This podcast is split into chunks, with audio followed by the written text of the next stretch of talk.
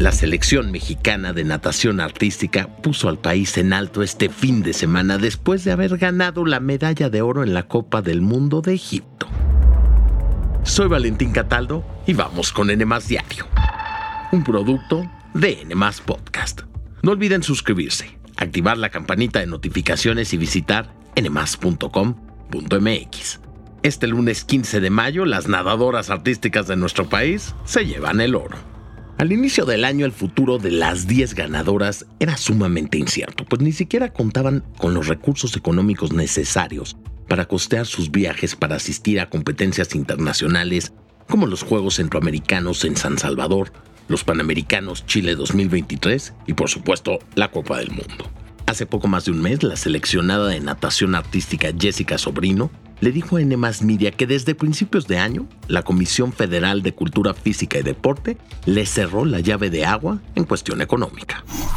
Desde enero nos dijeron que se nos iban a quitar todos los apoyos, eh, los sueldos de las entrenadoras y pues empezamos la verdad que, que, con la esperanza de que se solucionara rápido. Ahorita a tres meses de, de que no hemos visto respuesta, de que no ha cambiado nada, pues decidimos tomar acción nosotras.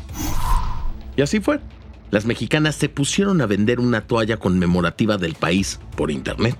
Luego una marca de ropa deportiva se acercó a ellas y les ofreció hacerles un traje de baño con un diseño de mariposa para ayudarlas a recaudar dinero suficiente para los días de competencia. Su situación mejoró después de conseguir patrocinios para los vuelos a Egipto, el hospedaje y la alimentación de las 10 nadadoras que forman el equipo, dos entrenadoras y un fisiatra.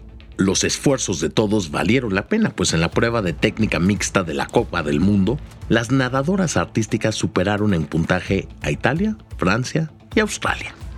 Las atletas se llevaron el primer lugar vestidas en un traje de baño color verde neón y nadando una rutina con la canción Don't Stop Me Now de Queen.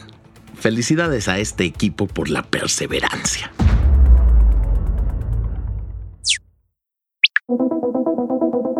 El tema de los migrantes continúa.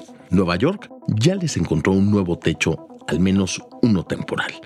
El histórico Hotel Roosevelt de Manhattan, que cerró sus puertas por los embates económicos de la pandemia, reabrirá para albergar a cientos de personas que buscan refugio en Estados Unidos.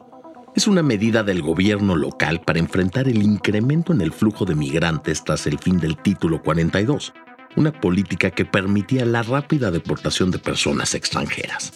Una ley exige que la ciudad otorgue un techo a todos aquellos que lo necesiten.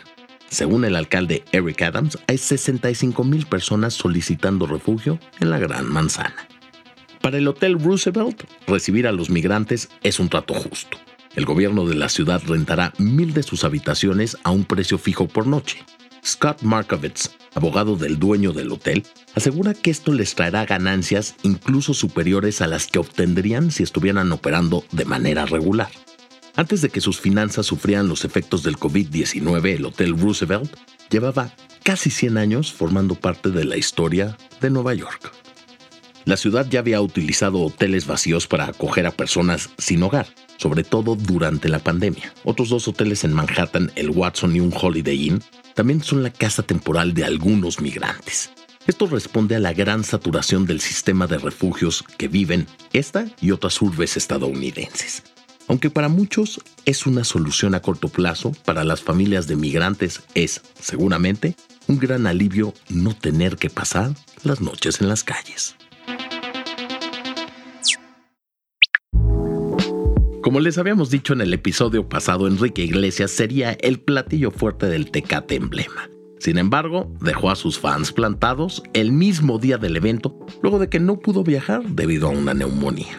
A través de un comunicado que difundió en su cuenta de Instagram, el intérprete de Bailando, Loco y Hero lamentó no poder viajar a México, pidió disculpas y dijo que espera recuperarse pronto.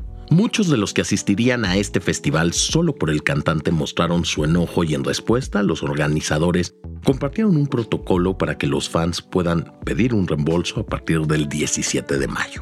Dana Paola y algunas bandas que forman parte del 90s Pop Tour sustituyeron al español. Para Ocesa, la empresa organizadora del evento, la cancelación del cantante representó una pérdida de al menos medio millón de dólares. Esto sin tomar en cuenta el costo de los artistas sustitutos. Y díganme una cosa, ¿Quién les hubiera gustado que sustituyera a Enrique Iglesias en el emblema? Por favor, conteste nuestra encuesta en la parte de comentarios. Esto fue todo por hoy. Espero que tengan un gran inicio de semana y no olviden suscribirse, activar la campanita de notificaciones y visitar nmas.com.mx. Nos escuchamos en el próximo episodio de Nmas Diario, un producto de Nmas Podcast.